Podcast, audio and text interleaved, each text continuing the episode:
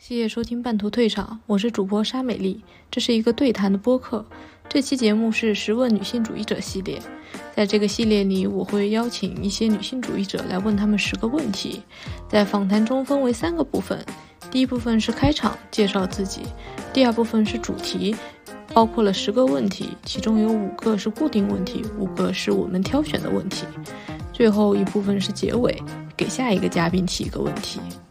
这期策划的初心来自于我在网上冲浪时看到了不同的热火朝天的关于女性主义的争论，但是我却很少在现实生活中和身边的活人深入的交流这个问题，所以想通过这期策划和不同的女性主义者聊聊天，记录下录制的当时的女性主义者的某一个思想切面。本期的嘉宾是一位工科研究生果果，谢谢果果和我聊聊天，也谢谢你可以喜欢这期节目。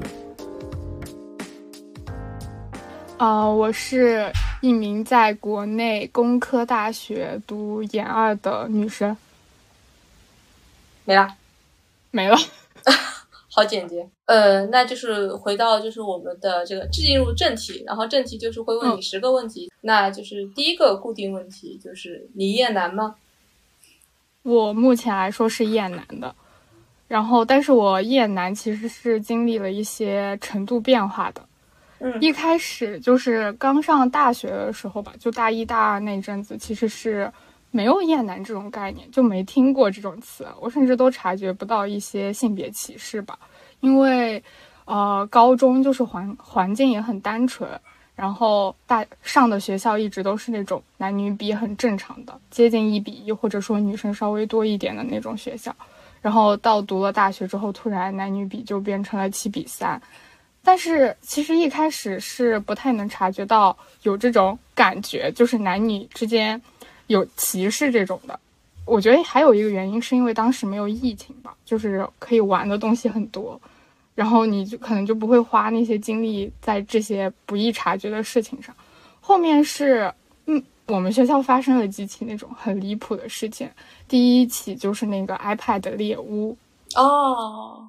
他是就是有一个学生，他捡到了一个 iPad，然后他发现那个 iPad 是有英文系统，然后我们学校确实也是有留学生的，然后他就写了一个失物招领，写了两版，是中文版和英文版，发在了那种失物招领的群里，还有一个我们学校的二手平台，我不太记得他有没有发到我们学校的论坛里了。然后他发了之后，就有一个人出来说说他这是崇洋媚外，嗯。然后，呃，因为我们学校的留学生大部分是黑人，然后他就紧接着说这是舔黑人，是生殖崇拜，嗯，就很离谱。然后，当时我一开始见到这个评论的时候，我就觉得这好离谱啊，应该就是离谱到大家都觉得他是错的，不一定会掀起那种水花的那种。结果后面就是，呃，可能女生开始骂他了吧。因为说的是生殖崇拜，然后开始骂他，然后男生不知道为什么他们就抱团了，就开始支持那个男生。嗯，然后两边就开始吵，然后就越吵越烈，越吵越烈。后面就开始去人肉到底是写谁写了这个失物招领，他们都默认是一个女生，结果后面写这个失物招领是一个男生。嗯。反正就我当时就觉得这件事情太离谱了，我第一次觉得男生脑子里想的东西可能确实和女生不太一样吧。然后后面我就开始就在这个环境里面，其实你还是一直氛围就是男生实在太多了，他们就是那种欲望很赤裸，嗯，他们言论也很赤裸，就是总是还会听到一些别的事情，比如说有一个男生他直接在图书馆都不是厕所里，就是座位上在那里自慰，然后还有那种老生常谈什么呃就是呃老是厕所偷拍啊这种话题。嗯，然后，然后你每天面对的环境又是那种夏天，就是臭烘烘的教室，真的，但是这个真的就是无法忍受，有点。然后就是有一个女生，她好像当时也是提出来了，说能不能注重一下个人卫生。然后就有男生出来说，他们就说不是他们臭，是留学生臭。可是他们的臭和留学生的臭就是两种臭。留学生是因为他们会喷香水嘛，然后又喷浓香，就很晕。嗯，但他们就是真的是臭，他们就也不觉得是自己问题，而且他们也不会把矛头指向那些真的不卫生的男生，他们就是。自己突然团结了，嗯嗯，就就很奇怪，我觉得。然后，呃，但是其实一开始就是有点这种厌男情绪的时候，我就开始尽量让自己不要去接触他们了。所以其实那段时间也还好，就是没有越演越烈吧，厌男。但是确实有一种感觉，就是他慢慢的从一种讨厌的这种感觉变成了一种观念或者说思想，就是我真的很讨厌。我真的很就是一有男生，我第一反应就是嗯讨厌。但其实这样就是我避免和他们接触，虽然我不会厌男越来越严重吧，但是有一个问题就是男生他们确实是大多数。然后现在不是都是信息社会嘛，就是你要掌握更多的信息，他们就会掌握更多的信息。然后你就是女生都不愿意和他们接触，然后女生掌握的信息就相对较少。然后到了大三、大四那段时间，因为大家就开始忙什么求求职，然后又忙升学嘛，然后这个信息就开始发挥作用，然后你就发现啊，怎么他们知道这么多呀？然后他们的怎么结果也比较好啊？然后就意识到可能也不能就是完全不跟他们相处吧。打断一下，就是他们知道更多信息是指什么信息？就是那种。更像是经验谈，就是虽然说大部分的信息其实网络上都能找到，但是就是比如说小一点的，就像如果是你想去哪里读研究生的话，他刚好知道有师兄啊、学姐、学长啊，然后就在那个实验室，他就知道这个老师人是怎么样的，人品是怎么样的这种小信息，或者说是内部的一些，呃，就是比如说，就有的老师他其实是不接受，不太怎么看他。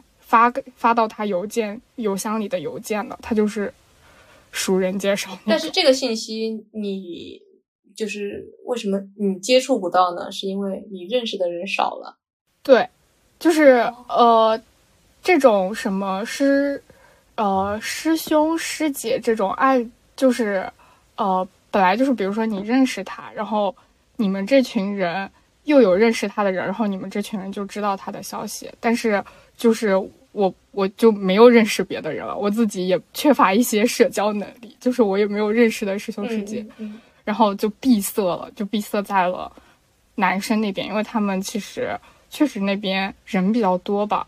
然后其实那段时间就还好吧，就是会觉得有点思维固化，就是很讨厌男生，但没有那么激烈。我觉得我变得有点激烈，是我上研究生了，就是你不得不和男生接触了。因为你得在教研室里面，就是和那些同门啊、师兄啊，就是得交流吧。然后，哎，也不能说我没有遇到过正常一点的男生，但我觉得他们好像都不怎么表达自己的想法。啊，我先打断问一下，就是你们这个呃实验室或者你长期处在的这个环境里面，男女比例是？呃，就比学校更严重，就是一个教研室可能就一两个女生。OK，然后有。十来个男生，呃，十到二十个，那还是蛮夸张。OK，你继续。对，然后，呃，就他们就有点，就是我觉得男生还有个问题，他们很喜欢捧臭脚，就附庸权贵。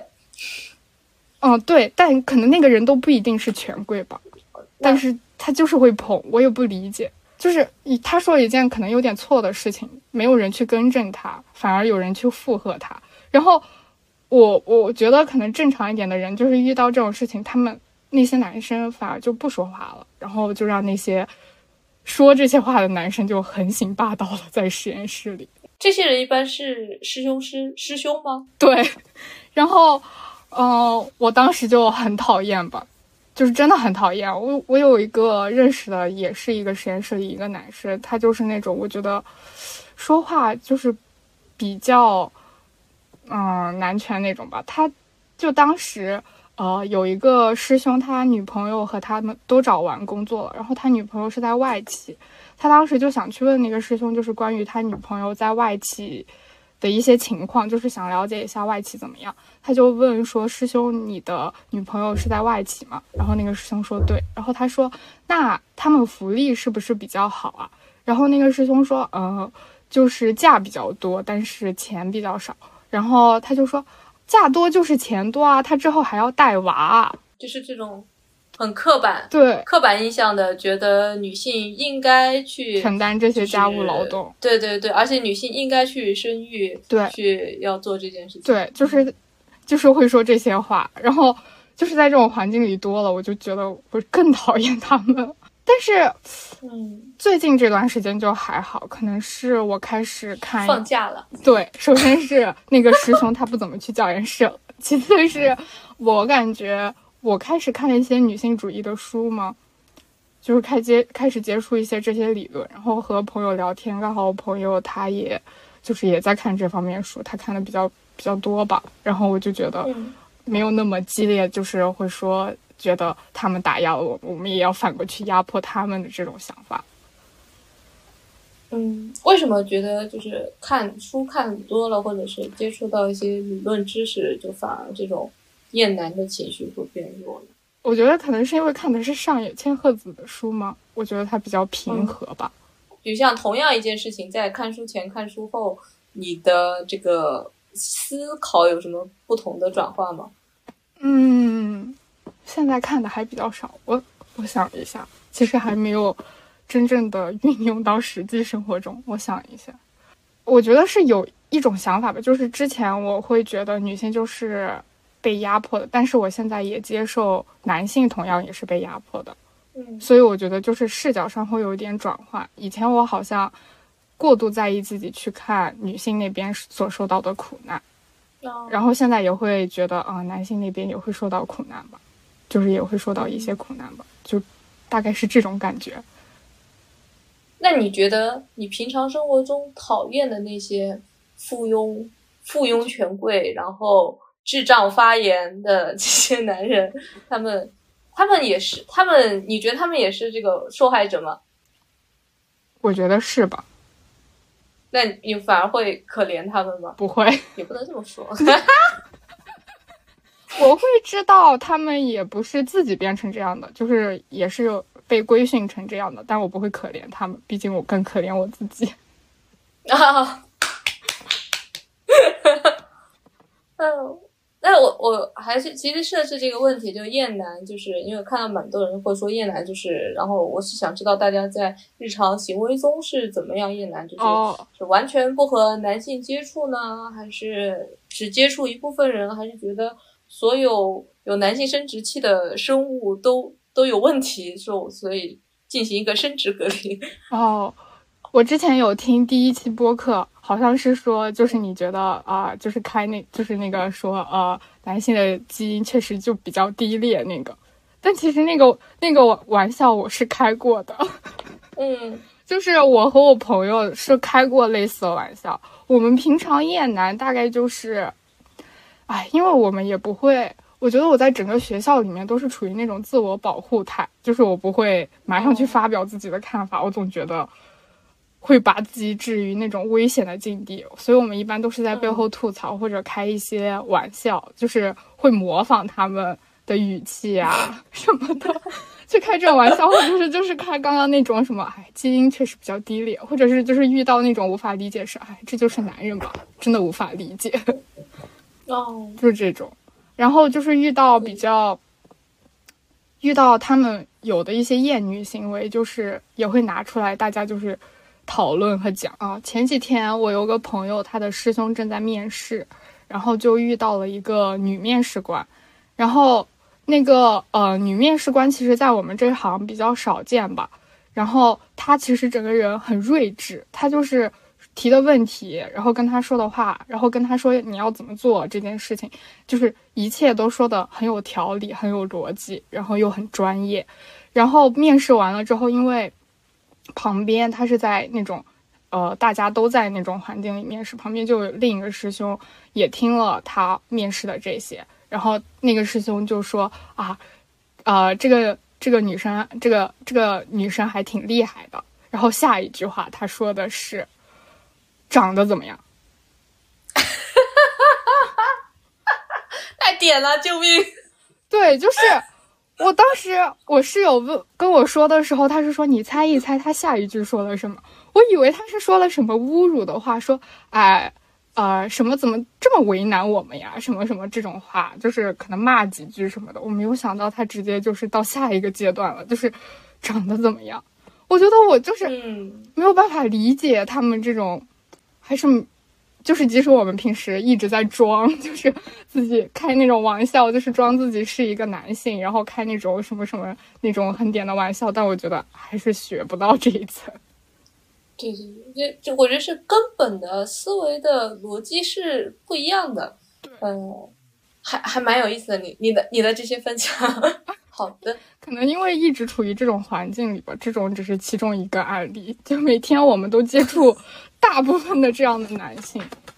哎，我我还就在这些广泛的比较就是智障言论，就是这些固有思维、刻板思维的这些男性中，有没有个别就是稍微好一些、稍微正常一点的男性呢？然后你对他们也会就是存在这种厌男的情绪吗？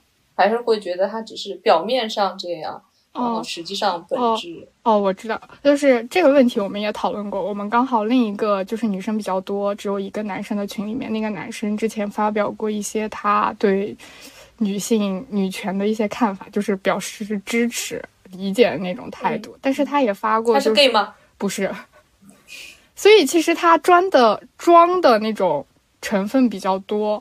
但是我们也讨论过，就是他也发过，就是说，呃，如果说你男性在说你自己能理解女性，站在女权的那一方，其实，在男性那边受到了抨击，就是说他是不是想要降低女性的戒备心，然后去到那边之后，就是更方便自己去找女朋友啊什么的这种。然后我和我另一个朋友聊过这个话题，就觉得其实我我其实是相信男性本质想的都是。那些就是他不会站在女性那一方的，但是我觉得他如果愿意装给我看，或者愿意说这些话的话，说多了他可能自己就信了呢。对，就是我觉得是鼓励这种行为吧，因为如果大家都装了，不装的那个人就是不对的了。嗯嗯，对，希望大家都都出现一些女权男。哦，对，即便是装的。对，但是他如果来背刺我们的话，那就是另当别论了。好的，那我们第二个问题就是，最近你做过能促进女性主义的事情是什么？不一定是这两天，就是你能想起来的一件事情。但如果你说什么我小学、我幼儿园的时候，那可能是有点远了。最近嘛，我本来还为这个问题做了，就是如果是最女性主义事情，我本来想回答的说，我是我感觉我更爱我自己了，然后我也不那么厌女了。嗯。然后这也是这也是因为这个问题是在你这这个时候换掉了，因为是可能想换成一些更实际的事情，然后就是问每一个人这个问题，就是能帮助大家，就是呃，实际上我觉得是现在很多时候一些认为自己女性主义的事情是一些观念上的事情，但是在行为上。就是比较少一些，然后其实你要说真的有什么行为，然后我是可以去照做的，然后在现实生活中，然后就是我是可以在现实生活中执行的，并并不是像网上看到的大部分爽文那样，就是我我是对这个事情很困惑，然后就觉得好像如果大家都能分享一点点自己的这个成功案例、一些事件的话，可以来帮助到所有人，然后来做一些实事。嗯我本来想的就是，我觉得是观念上嘛，因为我感觉实际行动的话，我我好像就参加了，比如说我只有参加了他行这个活动，然后呃，就是之前比如说什么立法什么的有填过一些那种征集表，然后还有就是别的感觉就没有做过什么。还没有做过什么很实际的事情，嗯，然后再加上我觉得可能学生吗，还是有一些局限在。之前我和我妈妈就是在呃发生一些吵争吵的时候，她问我：“那你觉得你现在能做什么？你不是什么都不能做吗？”我就跟她说：“我现在就是好好好好就是学习，然后找一个好工作，然后在职场里面干出一番事业，然后把更好的职场环境留给。”下面的妹妹们什么的，就说了一些这种大话。哦，因为你觉得，如果你去了职场里面，在职场里面，你能做的事情就是攀上高位，然后改变环境，是大概是这样吗。嗯，我觉得这是如果我有能力的话，这是最有效的吧。就这种小的事情的话，我觉得可能也和就是让自己不厌女那个有点像嘛。就是让自己不厌女之后，你就站在女性的视角。就之前可能看事情，因为周围环境是大部分是厌女的，就还是有点男性视角在。然后，呃，我感觉现在就是，如果你警惕让自己不厌女之后，你看见。当事人是个女生，就是我觉得就是会更加设身处地的给她想，然后去给予一些帮助。比如说前面的女生那个裙子掖在了裤子里啊，什么的，这些就是可能有点尴尬。但是之前我可能整个人的态度就是不关我的事儿吧，但我现在就是会去帮他一下。然后呃，整个实践上来说。硬是要说有什么事情，我现在还一下子就是不太能想起来。但我觉得就是，呃，我现在就是会给予女性更多的那种，嗯，关爱吗。这样说好怪啊，就是只要她是只要她是女性，就是我肯定会去帮她。嗯的这种状态。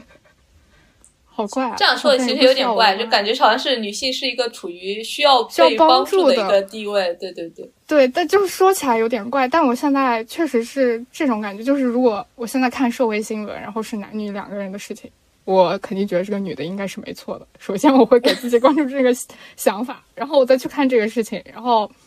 呃，我在想到底这个女生是有没有错？就像刚刚说，我其实觉得社会大环境，就是大环境来说，女性确实是处于需要这种关爱的地位吧。那下一个问题就是第三个固定问题是你印象中自己做过的不女性主义的事情是什么？就是我不在朋友圈里面发表自己的立场，然后在就是像教研室啊这种环境里面，我也从来不发声。这个是你觉得不女性主义者？那你现在有发吗？我现在也没有。你可以分组。啊？什么？分组？朋友圈分组可见？对，就是，嗯，后面就是人越加越杂。后面我就说，天呐，他能不能自己男女分一下组？然后后面就，哎，算了算了，不发了吧。就是分享欲虽然很旺盛嘛，但只有那一段时间是旺盛的，过了之后就没了。我觉得就是，我觉得我一直以来的状态都是那种自我自我保护状态吧，就是我很担心，我发了什么类似的言论，可能会之后被断章取义啊，或者什么的，然后被刺我了，我害怕这种事情出现，然后我也很害怕，就是。我觉得就是还有一个脑子里面就一直在想，就是我可能之后还是会需要男性的帮助吧，就是不想跟他们撕破脸皮的那种。呃，这可能只是一个普遍大家都不那么勇敢的一件事情，因为我觉得勇敢是一个很难能可贵的品质。然后你是勇敢的表达自己的想法，但你现在就可能碍于一些现实的因素，你不能勇敢的表达自己的这种性别相关的一些立场。嗯。嗯，但很正常。我觉得以后工作了之后，你也不能勇敢的骂你的老板，你也不能骂你的。你现在，你现在你还在学校，你也不能骂你们的学校，骂你们的老板，骂你们的职业，点名道姓。这倒是，我觉得这倒不一定，自己不要太愧疚啊。就是我觉得这是很正常，大家都大家都很狗，大家都不勇敢，是这样子。嗯。比如像我自己录播课，我也没有发在朋友圈。哦，因为我都把朋友圈好多人都骂了一遍了。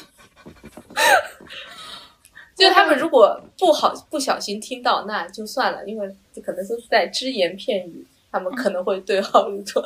但如果发出去，哦，对对对，我之前有跟我另一个朋友说，我可能会来录一个播客什么，他他就问是什么呀？我说不告诉你。哈哈，我因为我感觉总是可能会提到身边的人嘛，对对对对对，就会不不自主的提到身边的人，我就把身边的这些乱七八糟的 骂过了。啊，对对对，哎，但我啊，我就是感觉可能，嗯，哎，确实，就即使我工作了，我可能也不会发表自己的立场。嗯，我觉得只有财富自由了。就是你已经不需要不需要依赖这个社会了，你就可以管他的。我退休了之后吧，可能。嗯，对对对，你已经和这个社会切割了，你不需要再和这个社会有任何关系的时候，我觉得那个时候才能为所欲为。好的，第四个固定问题，你最近经历过的或者最反感的一件对自己的规训或者歧视是什么？嗯，我觉得就是关于不自和不自信相关吧。我觉得可能和性别不是强相关的，就是说，呃，我每次遇到一个机会，比如说当时我说要想要录这个播客，但是其实当时也有点，因为好多人都说想录，然后我说，哎，我也想录，那我也说一个吧。然后后面你来找我的时候，我觉得就是突然遇到这件事情，我我当时第一反应是啊，真的要开始吗？我还没有准备好。但是我又一想，我没有准备好什么，我需要准备什么吗？好像也不需要准备什么。但是我对所有给到我就是来来到我面前，我可以抓住的机会，我的第一反应都是我没有准备好，就是也不够自信。我觉得这个可能和性别相关，是因为我觉得哦，这种事情大部分发生在女性身上嘛。我之前听你前两期播客的时候，你喜欢在就是播客前面说啊。啊，觉得重新剪一遍，听起来自己可能比较喜欢插嘴，或者是，呃，感觉没有对方说的深刻，还是条理清晰。就是那个，我觉得就是这种，我觉得像打预防针这样的行为，一般都出现在女生身上。就我本人也是这种人，我就在有什么事情之后，我就先跟他说我可能会出现哪些问题，我有什么缺点，我就跟他说，然后降低他的心理预期，然后以就是什么的。但是实际上，嗯，我觉得这样可能在职场嘛，或者是什么上面，给人的印象很不好。就虽然说男生他确实比你还差，但是他没有打这个预防针，别人就不知道他原来这么差。然后他一想啊，他没有说他有什么缺点，他有这么多缺点，算了，我还是选这个吧。结果发现啊，这个缺点更严重。但是你已经失去这个机会了。那你现在有更自信吗？嗯。在努力变自信，但也没有那么自信。你觉得是什么东西阻碍了你变自信？嗯，可能还是没有祛魅吗？去就是对什么祛魅？就是对所啊好多我未知的事情，就我会美化一切我未知的事情。好像就是比如说，呃，我没有参加过某个比赛，然后别人参加并且得奖，我会觉得他们好厉害。但可能他们实际上实力和我差不多，但是我就会觉得他们好厉害，他们肯定是有自己的什么个人特长吧，或者是自己肯定哪方面比较优秀吧，才能得到这个奖。而我，我肯定是不行的呀，就是我会对所有这种都有一种就是觉得他们很厉害，觉得自己不行的那种预设。但其实你都想的这么清楚了，还是没有去做。但是我现在。好尖锐啊！我想，我努力吧。可能啊，毕竟之前我有看到过一个理论，他说认识到问题其实呃，就是没有还没有那么有用吧，还是得去实践。我现在确实也在努力吧，因为我刚好旁边有个朋友，他很厉害，就是开始向他学习，就是还是得接触这些人吧，近距离接触才会发现你和他没有什么不同。嗯，这确实，我觉得这是一个惯性，因为我你刚说到就前面我们俩聊的时候说，就是会害怕让别人失望，我也会有这种情况，我就是确实是害怕别人失望，就是会不去，就是在面对一些事情的时候会犹犹豫豫的，然后不去。我有一个就是不太成熟的一个小建议，就是先约上去，因为你。或者是你和别人约定，先逼自己。对你先，你先那个，可能你还是保持正这个冲动，先和别人约上去。然后后面一个是在我好害怕把这件事情搞砸，和我不能辜负我和他已经约了这件事情上，你后面还是会选择我不会辜负 我已经约了这个人，然后实际上就会把你推推上去去做下一步。我嗯对，嗯对，所以这次约的时候，我也就是。我也不知道吧，反正就莫名其妙就答应了。我之前看了一个演讲，他就是说，女孩子一直被教育乖巧优秀，但是男孩子一直被鼓励勇敢。嗯，你你小时候就是你的成长过程中有是被就是有说哎你不要你这件事情可能做不好啊，有这种这样子的类似的，比如像你现在是在一个工科的学校，当时你选择专业的时候，就是会遭受非议吗？也没有。我们家倒还好，我妈妈是比较担心我很辛苦吧，但是她不会觉得我做不好，她就是什么都觉得我能做好的那种人。但是我爸，我爸他就是。他不太能意识到我是男孩还是女孩吧，我感觉，就是他可能就觉得你都行吧，就是是没有那种性别上的那些的，因为他在我从出生到小学六年级，甚至初一、初二，他都是缺失的哦，所以他在我这里是没有微信的哦。他说什么话，我就是当别人给我说一句什么话，我就是对就是对，错就是错，他也不能把我怎么样。对，但我妈妈真的就是很支持我。我说我我要做什么，我要干什么，她说啊，我很支持你啊。但这些其实也是，她这个支持也是有点限度的。比如说，他就在比如说婚育问题啊、性取向上这些，他就不会妥协了。嗯，了解。好的，那我们第五个固定问题，然后就是其实前面你也有提到，就是这个问题是一个。现现实生活中表达欲望的一个问题，是现实生活中当遇到性别相关的意见，就是不同意见的时候，你会主动参与讨论，甚至反驳吗？然后这个讨论的场景可能是从最外部的网络网络上，然后再到可能像对于你来说呢，就是实验室里面，实验室里面有你的师兄、师兄、导师，这个算你的上级，你会和他们说吗？或者是你的平级，甚至是你的师弟师妹，是这这是一层。然后再一个就是你身边的朋友，不管是男性朋友还是女性朋友，然后是家庭，然后是亲密关系，然后在这些不同的这种社交的层级里面，会表达你关于和你和他们当你们碰到的性别问题不同意见的时候，你会说出来吗？在实验室的话，我就是沉默寡言、内向，我不说，我也不发表。但这个还是也是分性别的，我会和。就师姐啊、师妹啊、同一级的同门啊，我们是会有所讨论的，我们会相互吐槽。就如果刚看见，我当时就觉得很生气啊。比如说刚刚就是问说，啊生孩子啊那个什么的，我当时如果我同门就旁边有女性的话，我就会抓拽拽着她说说你知道吗？她刚刚又说什么？开始吐槽，就是会马对马上吐槽。然后，如果是，但是你不会当着他，比如像他说了那个男性说了这句话之后，你不会去说，你不会去表达反对意见。对我不会。就如果说，嗯嗯，如果说他是对着我说的，比如说他跟我说说啊，之前吧有一次他就说什么，呃，我们有一个师姐她做了寿司，然后很好吃，他就说师姐，然后那个师姐刚好和另一个师兄在谈恋爱，他就说。师兄好幸福啊！你好贤惠啊，师姐。然后他说 啊，那我以后也要找一个会做饭的，呃呃呃，也要找一个会做饭的，因为我不会。然后当时就在旁边，就是参与了这个话题。然后我就说，那你可以自己学呀。这个人舔的角度好奇怪啊，真是太点了，救命！对，就是真的很离谱。然后我在旁边说，那你可以自己学呀。然后师姐就开始帮腔，她说对。呃，一般都是有一个，呃，大家其实都不太会，但是总有人会去写学的。您可以去学，很简单的。没有，我我是觉得他是在又在舔你的师兄，又在舔你的师姐，然后又夹带了一点性别主义的私货。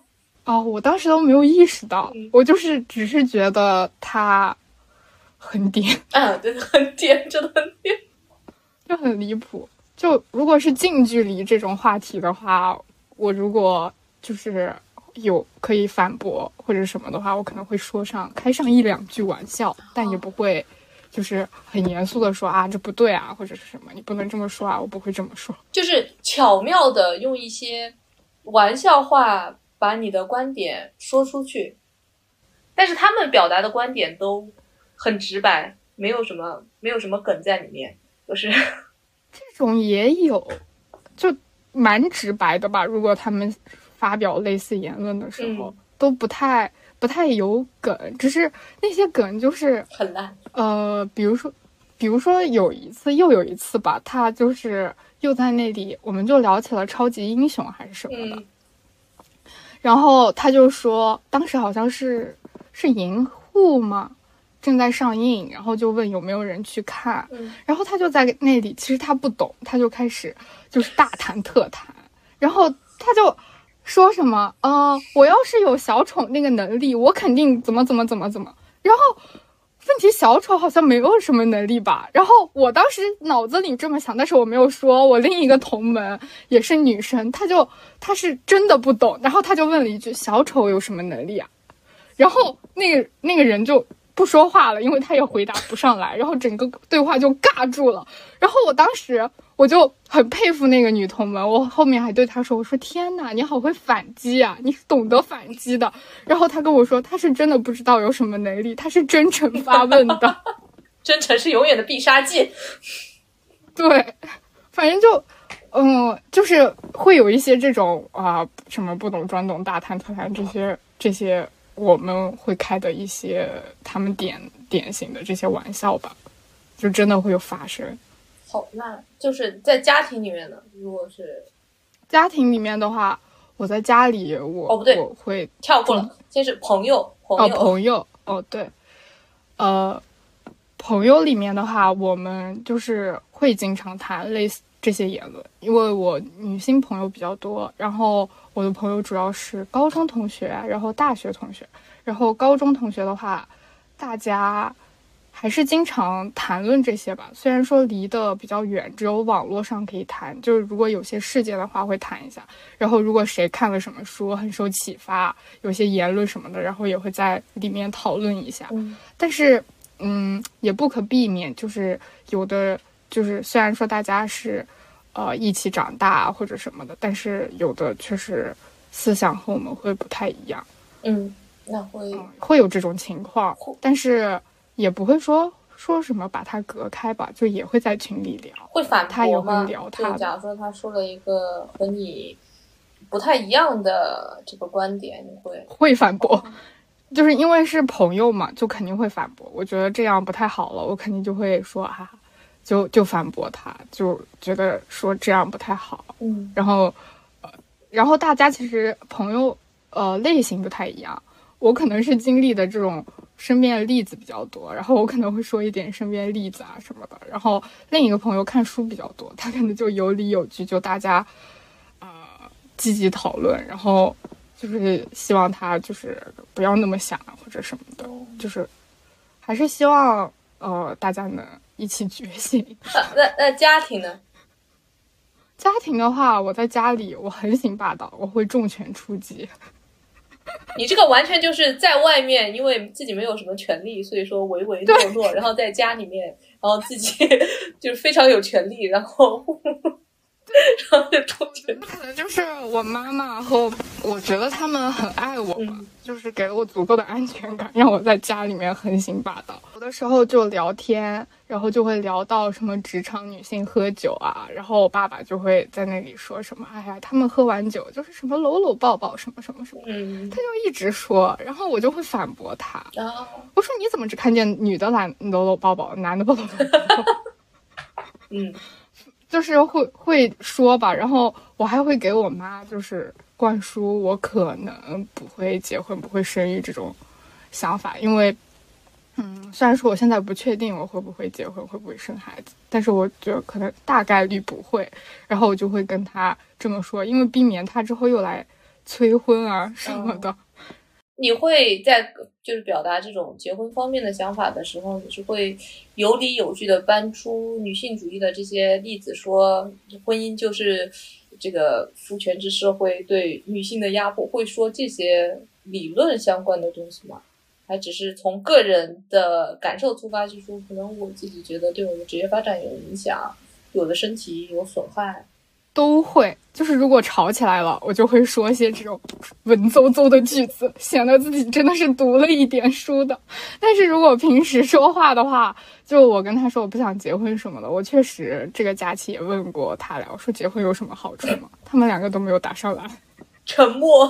对，而且我爸直接说没有什么好处，所以就是呃，平时说话的话，我就会跟他说，我觉得就是，我觉得呃，就是说我还没有享受够人生，就是，呃，我还没有呃，他他就是婚姻和生育并不是我人生的必选项，嗯，所以我现在就是也不想考虑这件事情，嗯，然后，但是就是有的时候可能说着说着就吵起来了，因为我觉得总和他们说这些话题，他们就是好像没听。就是你跟他说了百分之百吧，他可能听了百分之一，但是也不能说他们完全没听，因为我说多了之后，有一次我就说，我说我可能不太想回家乡那边工作，就是我考虑到两个原因，第一个是家那边确实没有很多的就业岗位，然后第二个是我觉得 我就直接跟我妈妈说，我说我觉得可能离你们比较近的话，你们会催催婚玩什么的，我觉得会比较烦。然后我妈妈就说：“她说，没有啊，现在不结婚不生孩子的越来越多了，到时候我们的思想观念就会转变了。”但是现在还没有转变。对，就是他们也会听进去一些吧，但是不多，所以我还是会在家里面一直说。不过，嗯，可能他们本来也。不介意听这些，毕竟如果他们很介意我说这些的话，肯定就对我进行镇压，或者是显得很不高兴。我也不能给人家，就是不不能给他们添堵。嗯，好的，那五个这个固定问题都问完了，然后后面是那个我选的问题，然后五个问题。嗯，然后第一个问题是，呃，其实你刚刚也有回答，就是你有结婚生育的打算吗？就是你是怎么想的？嗯。我现在是倾向于不结婚和不生孩子，然后不结婚的话，就是是主要是因为，呃，小时候不是都说结婚是为了有个法律保障嘛？但是我总感觉目前的社会，就是听到那些社会新闻给我的感觉就是，我不觉得他在保障我，嗯，就不知道他在保障什么，但我觉得不是我，然后我觉得还不。而且还就是不太了解这些，呃，婚姻制度嘛。就是虽然我有去看过一些书吧，呃，就是我看过《乡土中国》里面婚姻的那一章，但是那个看的比较早了，是大一左右就看的了。当时就觉得其实啊，好直白啊，他写的，就是说感觉中国的婚姻就是，呃，乡土的婚姻是不不注重，呃。就是夫妻双方的那种，呃，横向的联系，然后在意的是这种血缘的两个家庭之间纵向的这种联系。然后我觉得就是，可是我们现在，哎，但现在确实时代变了吧，我们都变成了小家，但是不可避免，确实也是这种两个家庭的结合。然后我就就对，就就是对婚姻就是不向往了吧，就是会有这种感觉。然后后面。呃，又有什么离婚冷静期啊，这些出现，然后再加上，我觉得要找到一个好男人也挺难的，嗯，而且如果找到一个好男人，就是我不能确保的，就是我和他过了这么多年，我们两个还能在思想上比较统一，但是如果思想上不太统一的话，会过得很痛苦。那。那到时候如果离婚的话，我觉得成本也比较高，所以我可能倾向于就是同居不结婚吧。哦，但是你刚说婚姻不不能不知道在保障什么？我作为已婚人士，我说一个，他保障你的财产。哦，对，就比如像是你和另外一个，你和你的伴侣同居，然后两个人，比如像你们两个说好，我们协议好，我们一起买了房子，但是如果你们最后分手了，就是。或者是你们在这个婚姻期间大家一起买的同居期间买的东西，大家在就是如果分开的时候，它就会不太好算，因为你们只是一个同居的关系。然后还有一个，当时我结婚的时候想的一个是，就是手术的时候要亲属签字。哦哦哦，这个我也和我另一个朋友就是也考考虑过，就是关于谁来签字这个。嗯。但是好像现在是可以，是可以收养，签是，啊，也不是收养，好像是什么关系可以让你的朋友去当那个人，去签字的那个人了。嗯，哦，对，其实我就是，如果是这样的话，会更相信女性。哦，就是在决定这种生死相关的事情上面。嗯，那生育呢？有生育的打算吗？生育也没有，我觉得可能，呃，可能结婚都不一定会生育吧，主要是。之前我看见有。呃，之前是有个帖子嘛，他说啊，好像是写给他孩子的，就说妈妈已经体验过这个世界了，觉得很美好，所以想让你也来体验一下。那我现在的感觉就是，我觉得这个世界也没有那么美好，满头问号，也不一定要来体验一下。对，然后这个是一方面吧，其次是我觉得我目前人生规划就是我还没有嗯经历够，也不是经历了，就是没有活够。嗯。就是没有去体验那么多我想体验的东西，生育也是一个然后如果有一，哦，确实，哦，对我今天早上也想到了这一点，但是生育不太像，不太是我想体验。为什么？就是呃，这个是另一个原因啊。就是首先是我没有，我觉得我还没有呃经历够，就是我可能还想体验更多。然后如果有孩子的话，可能会打乱我那一部分的计划。其次就是生育的代价太大了，我可能没有办法就是承受。然后还有就是，我觉得养小孩是一件很难很难的事情。嗯，就我自己来说，我那天突然在想，我觉得我小时候是一个很乖的人，然后我觉得我妈妈应该养小时候的我的话，就会比较开心吧。就是你教他什么，他也听什么，他也信什么，然后你也可以把你的思想灌输给他。可是他终归是一个人，他会学习，他会有自己的思想，到时候你们两个就成完全独立的个体了。我觉得这件事情就是又奇妙又太不可控了，所以我还没有，啊，我不觉得我能去抚养一个人类。就即便你有无限的时间和金钱，也不会。嗯嗯，就不会生育，但是抚养人类呢？抚养抚养人类幼崽，也不太想。I see，我我也是和你一样的想法。嗯，然后后面一个就是因为就是延续的一个问题是你如何看待身边结婚生育的女性？因为其实你想的很清楚了，但他们的在这个问题上的想法就有可能也有人他就觉得我一定要结婚，一定要生育，因为我会可能现在在网络上一些女性主义者他们会觉得生了小孩的女性或者结了婚生育的女性，他们就是在背刺女性主义者，就是他们是就是会。攻击他们，就是想问一下，如果你也是作为不不，就是不太会结婚，然后也不可能生育的女性，怎么看结婚生育的女性？我觉得就是他们自己想清楚就可以了。就是如果他们就是想想清楚了，就是我可能会，他说他想结婚，我就给他说我的想法吧。然后他在了解到了我的想法之后，仍然觉得还是想结婚的话，我觉得就没问题啊。因为，嗯，我觉得女性主义。就像我当时想去回答那个做过最女性主义的事情的时候，我就去查什么是女性主义，因为感觉一直没有听说过类似的，就是什么是女性主义这个话。然后我感觉就是，其实就是嗯，女性能去做她想做的事。嗯，所以就是在嗯结婚生育这个事情上，我会我我们会说就是什么婚姻制度是对女性生育权的占有啊什么的。但是如果女性她自己想想，已经就是知道了这些之后，仍然想生育，就是她自己的选择。嗯，就是我们应该去尊重这种选择。我们不能说为了女性主义，就是又要求她去做什么，要求女性做的事情还不多吗？我们怎么还又要要求她们去做什么？嗯，啊，这个说的特别好。那第七个问题就是有点延续刚才的问题。你刚刚说到女性主义就是想能支持女性做自己想做的任何事情，但是实际上在现实社会中有一些女性，她说可能觉得是自己是很自由的在做一些事情的时候，但是也会受到批评，也就是像现在比较流行的“服美役”的这个词。然后就是在其实这个问题就是关于服美役的一些嗯。讨论，然后就是想问，就是当一些女性她在展示或者追求由男性凝视定义的美丽的时候，她是不是一个？你觉得她是一个不进步的女性主义行为吗？这个男性凝视定义的美丽，我觉得可能从留长头发呀，然后因为男男人就喜欢黑长直，然后瘦身呀，然后丰胸啊，然后练臀之类的各种各样的，然后服美役，然后就是。美白白，我也不知道男人喜不喜欢很白的人。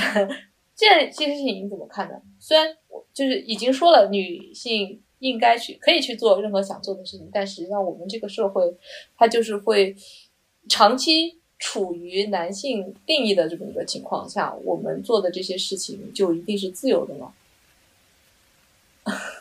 我觉得这个问题真的很复杂。就是呃，我觉得呃，我自己是会化妆的，但我就是我很难讲，我化妆就是我觉得我化妆，我自己确实会比较开心，因为拍出来的照片会比较好看。但是我很难讲这到底是不是男性凝视内化的结果。但我又觉得这个还好吧，无可厚非，因为只是。因为我是取悦我自己，就像你之前好像也和就是孙瑞说过吧，这个话题就是最后是说，呃，可能就是每天化妆的时候就想，我到底是为了去取悦男性，还是为了，呃，就是取悦自己，就是不鼓励那种取悦男性的行为。我觉得就是我也能理解，哎，我觉得这个问题就是很复杂，我也能理解，就是。呃，比如说激进的人就觉得我们不能，呃，要和一切和男性凝视相关的东西进行切割，就是不去做那些行为。毕竟现在就是整个环境就是女性的环境还是相对恶劣的吧。然后，嗯，就是还没有，就是还没有到达平等的时候就提矫枉过正的话，还是有点为时过早。就是我能理解吧，但是我不支持。我觉得啊，这个问题复杂，还复杂在就是除了和女性主义相关之外，它可能还和什么消费主义，还有就是另一个女性主义陷阱相关。就像呃丰胸或者是丰臀这种，我觉得就是确实还和就是他想让女性多花钱。就是这些相关，就粉红税这些可能和这些相关。然后我觉得还有另一个问题，就是白瘦幼嘛。我觉得这个更像又和女性就是陷阱相关了。就是呃，他追求白瘦幼，然后女性就会没有力量，然后就反倒男性可以在力量上面压制女性，就是又是另一个陷阱。所以我觉得这个问题确实很复杂。但嗯。我觉得就是结结论，可能就是你们之前讨论过的那样吧，就是在每就是如果是她化妆或者是干嘛的时候，她意识到的是取悦自己，不是为了去取悦男性，我觉得应该就是没有问题的。其实往深了问啊，就是取悦自己，取悦自己，为什么你会觉得这件事情它取悦了你呢？如果我变得更白或者更美丽。因为大就是人都是向往美的吧，虽然说美的含义很不一样，但是大家都是喜欢美的，喜欢漂亮的。我觉得就是这个应该是和性别没有关系的。嗯嗯，所以我觉得就是你去追求美这些是可以让自己变变愉快。但我觉得可能现在就是很多种美里面有一种美或者主流的审美是由男性定义的，是男性根据自己他们的那种。就是想法去定义这个这个女性她适不适合生育，她就是很猥琐那些那些词吧，不说了。就是可能这些东西它变成一种主流，然后现在就是有很多人就是反对，就是这这也是肯定各种十万种美中的其中一种。然后但是现在还是有大部分人也会去追求这种美，但是可能就会有人在反对，就是你不应该去追求或者去强化这种主流的美丽。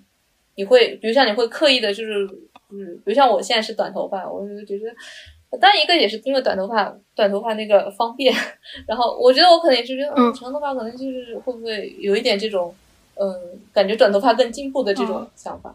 哦，那我就本人不会有这种想法吧，我主要是觉得，可能还和，呃，就是。嗯，我觉得就是女性受压迫是结构性的问题，但是这些都是因为结构性导致，就是结构导致出来的一些，我觉得是比较细节啊，也不就是没有那么，也不是比较不重要吧，我是措辞，就是呃，我觉得是比较具体的、比较具体的问题了，就不是原因。我觉得大家就是。其实不应该花那么多的火力或者是精力去抨击，呃，这种具体的事。比如说，就是你就是呃，不能服美役或者什么，我们我们应该更多的去关注结构性的问题，因为我们的目标是改变结构。但是你在还没有改变结构的时候，就要求大家去把这些因为结构导致出来的这些现象，就是完全杜绝，这是不可能的。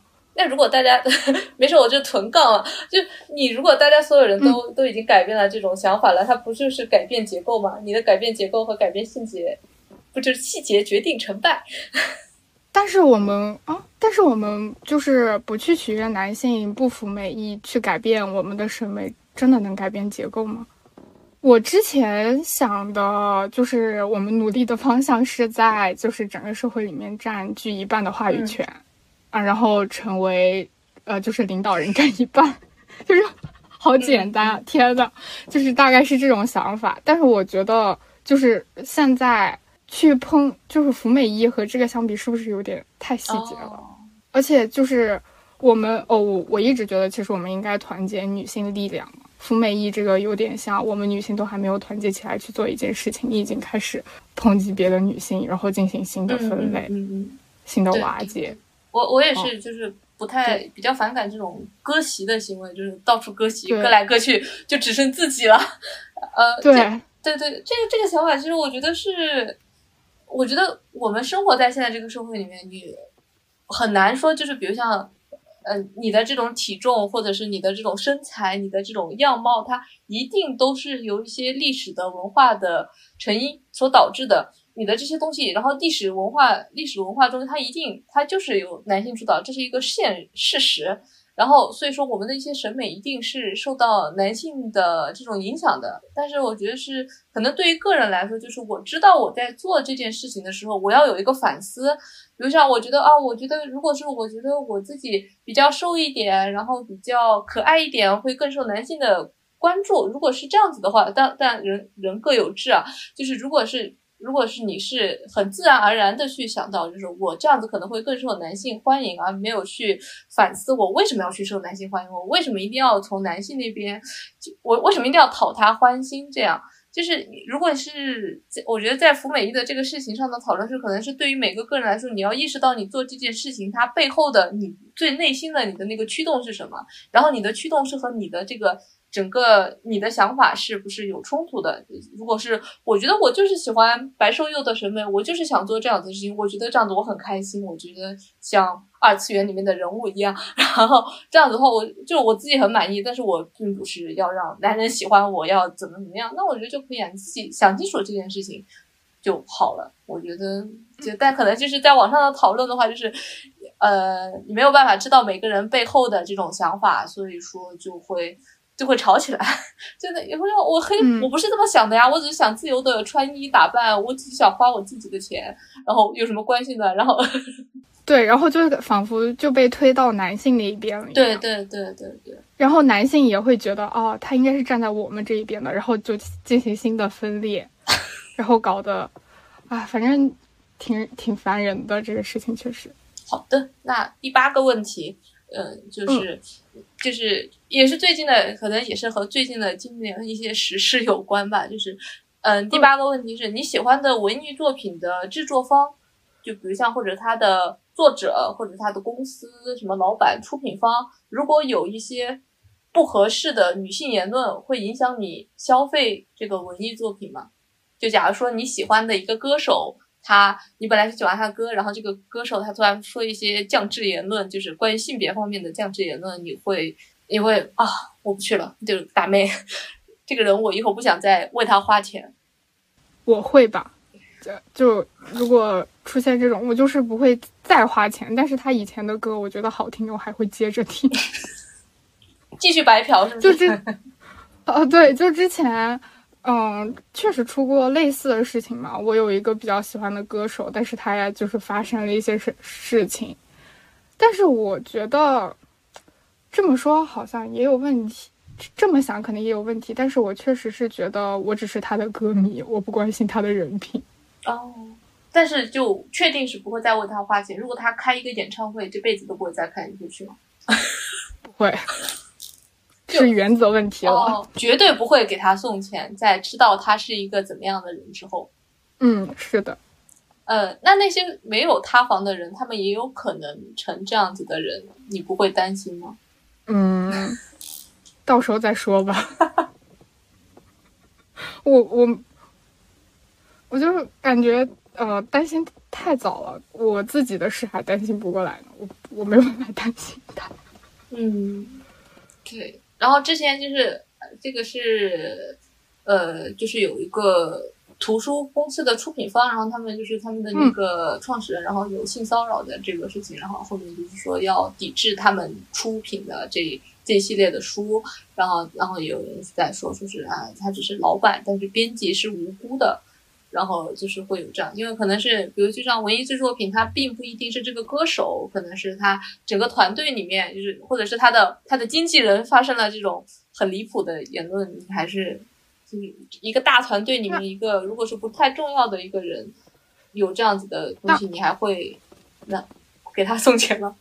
我我可能看他们团队整个的态度吧，嗯，就是对这件事情是怎么处理的，然后他们团队的态度是什么样的。但我觉得书和歌还不一样吧。嗯，对，我也是这么觉得。嗯，就书它，呃，我可能还会花钱。歌啊，或者是什么的，就别的还很多，我也不一定喜欢这一个。歌歌比较好抵制，书的话，我觉得没必要。嗯，哎，那如果是不是算追星，一些品牌的宣发方，如果他发了一些非常诡异的这种，对对，或者像一些辱女的这种，就是你觉得他确实很辱女的一些广告，你会抵制？会，因为我觉得没有什么是一定要用的。卫生巾。哦，这个换一个吧。对对。哦，说到卫生巾这个，我其实，哎，之前还挺生气的吧。我就是总觉得这个卫生巾它是应该是有改进空间的，但是总是没有人去研究它。然后女性好像就是被规训的，也不太会说自己这方面的感受，然后就停滞不前了。哦。对你说到这个，然后又很贵，是的，嗯，你你说到卫生巾了，就扯个题外话。前段时间是在豆瓣上看到一个有灵，他在说，就是中国可能就是有很多发的这些文章，然后就是关于如何治疗男性阳痿或者早泄之类的，就可能在这个上面花了很多的钱科研经费，但是在呃研究女性的经期疼痛的这件事情上花的钱就很少。我说啊，我说女性经期疼痛也很重要啊。对，我当时真的很生气，抑郁也很重要。对对 对，就是那个金钱综合症也很重要。是的，但是都没有研究。我当时真的很生气吧？嗯，发现一片红海就可以去研究，我觉得应该可以搞到钱。好的，那就是这这个问题问完之后，然后是第九个问题，是你觉得你自己是一个完美的女性主义者吗？如果不是，你觉得自己不完美的地方在哪？嗯，我觉得我不是，因为不完美的地方。你觉得怎么样才算是完美的女性主义者？我怎么？我觉得好像不存在什么完美的女性主义者吧。我觉得这像是一种道德绑架。哦，就是呃，大如果说如果说只是一个目标的话。我也想不到，因为我总感觉女性主义是在一直发展的嘛。嗯，就像我找不到女性主义的定义一样。嗯，大家，呃，就是因为大家每个女性所处的环境都不一样，然后承受的苦难也不一样，大家只能去找自己的女性主义是什么。我当时，呃，上一期苏瑞不是推荐了《第二性》那本书嘛，然后我当时有去看过。呃，在 B 站上看过他相关的一个视频，然后就是那个作者波伏娃，他当时就说很多人，呃，都其就把就把他当成模范，然后想从他的人生里面寻找答案，然后他就说，呃，呃，呃，这个问题就是他们不应该就是就是有这种期待，期待从我的身上找到答案。然后他就，我就感觉女性主义应该是自己去探寻的，就是我们是去成为自己，而不是去成为，呃，另一个上野千鹤子或者是波伏娃。哇，说的好好。嗯，就这种感觉。说的说的说的特别好，因为我觉得提这个问题是因为，呃，网络上的一些讨论，大家可能就在说你这个事情不太女性主义者，我就觉得可能是不是大家心里有一个完美的一个标杆，就是因为你不像我心中的这个完美的人，完美的这个模范，所以说我觉得你不够女性主义者。我所以我好奇，大家定义的完美的女性主义者是什么样的？嗯，那我觉得你说的特别好。你要做自己的百分之百的女性主义者，女性主义者，嗯。然后最后最后一个一个问题是，嗯，呃呃，你你认为自己是一个女性主义者，那你把自己定义为女性主义者之后，对你有本人有什么积极的影响吗？嗯，积极的影响，我整个人确实都变积极了吧？就是，嗯，有什么积极的影响？我整个人变积极了。但我确实这段时间整个人蛮积极的，就是我开始看书了。我已经很久没看书了，然后我现在开始去了解女性主义是什么，然后去呃有看女性主义相关的，甚至可能会了解一些什么社会学相关的嘛。因为就是呃女性主义总是和比如说什么阶级问题、父权制啊这些都有关系。然后还有一个就是，嗯，就是不厌女带来的那个影响吧。之前也有提到过，就是我会站在女性的视角看问题了。然后我觉得我，我不知道要怎么说，我觉得我社会责任感有一点变强吧。就是，嗯，开始关注女性主义之后，慢慢了解，就会发现它其实是一个社会问题，就不只是，就是又觉得自己是社会的参与者了。之前感觉是游离在社会之外的。那这件事情，这样是你前面说到，你可能会有些事情不太自信，就是你觉得自己定义成把自己定义成女性主义者之后，你觉得自己做一些事情会更自信一些吗？会，很难说不会。我想想应该怎么说？为什么会呢？会觉得是这个群体，或者是就就是你身边可能也有其他就是自称是女性主义者的同学或者朋友，然后你会觉得大家会给你支持，还是可能是你在了解女性主义的过程中，你会看很多书，你会觉得很多东西解答了你的疑惑，你会觉得以前担心的一些事情，它是不需要被担心的，或者说你的一些嗯焦虑是一些可能制度化。的导致的一些情况，然后反而反而会觉得啊，我通了，我都知道，我已经了解了世界的真相。我觉得不是这类类型吧，反而像是一种榜样行为，就是我把自己抬到了这个位置，然后我就觉得啊，我应该有这，应该这么做，我应该给就是还没有呃觉得自己是女性主义者或者是还备受困扰的女生做一个榜样。我就是我，可能自己就应该先自信一点，让他看到，呃，更优秀的女性应该是什么样的这种感觉。就也不是说看书看的多了或者是什么，就是把自己架到那个位置了的感觉。我我觉得，我觉得这个这个改变特别的好，因为其实，呃，可能说的有点那个，就是因为现我觉得很多现在女性女生不太自信啊，然后就是不太像男生一样，因为男生就是很多就是像那个。杨丽脱口秀里面就是这么普通却这么自信，但是现在很很多女生就是，我觉得希望看到是越来越多普通的女生也是这么的自信。比如说你把你自己架在那个地方，我就觉得嗯，这个这个想法就很自信，就是就很把自己当回事情。我说对啊，就就是应该把自己当回事情，就是应该有自己的这种主人主人翁的这种心态，就是。嗯，我就是榜样，我就是标杆，我就是应该，我就是应该往更好的方向来做，就是这样的这种自我激励的自信的这种感觉，我觉得是非常正面的。然后你也不会去跌别人，时刻警惕，不要像男人一样去跌别人。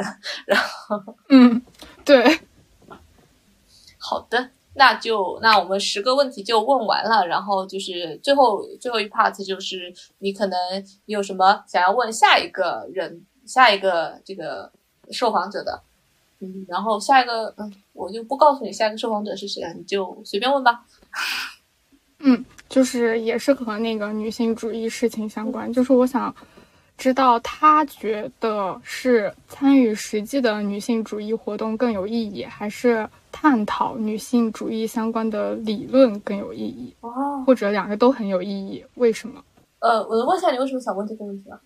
因为这也是我当时思考这个问题的时候在想的，就是也做过一些小的一些实际的事，但是也，但感觉自己还是比较形而上学，就是一直在，呃，看一些理论相关的东西。然后刚好刚刚就是在做这个播客之前看了一个视频，嗯，觉得大家把大部分的火力都集中到具体的运动上了。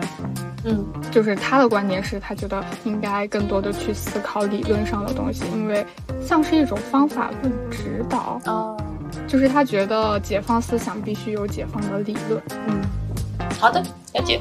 然后这，然后那就结束了。然后非常感谢今天你来参加参加录制，然后就聊怎么说。希望以后以后，因为因为我觉得我希望这个节目可以长期做做下去，因为就是可能你这个时候是这么想的，然后可能过几年因为我不这么想，也许过几年你再翻出来这期播客听的时候会有新的感触吧。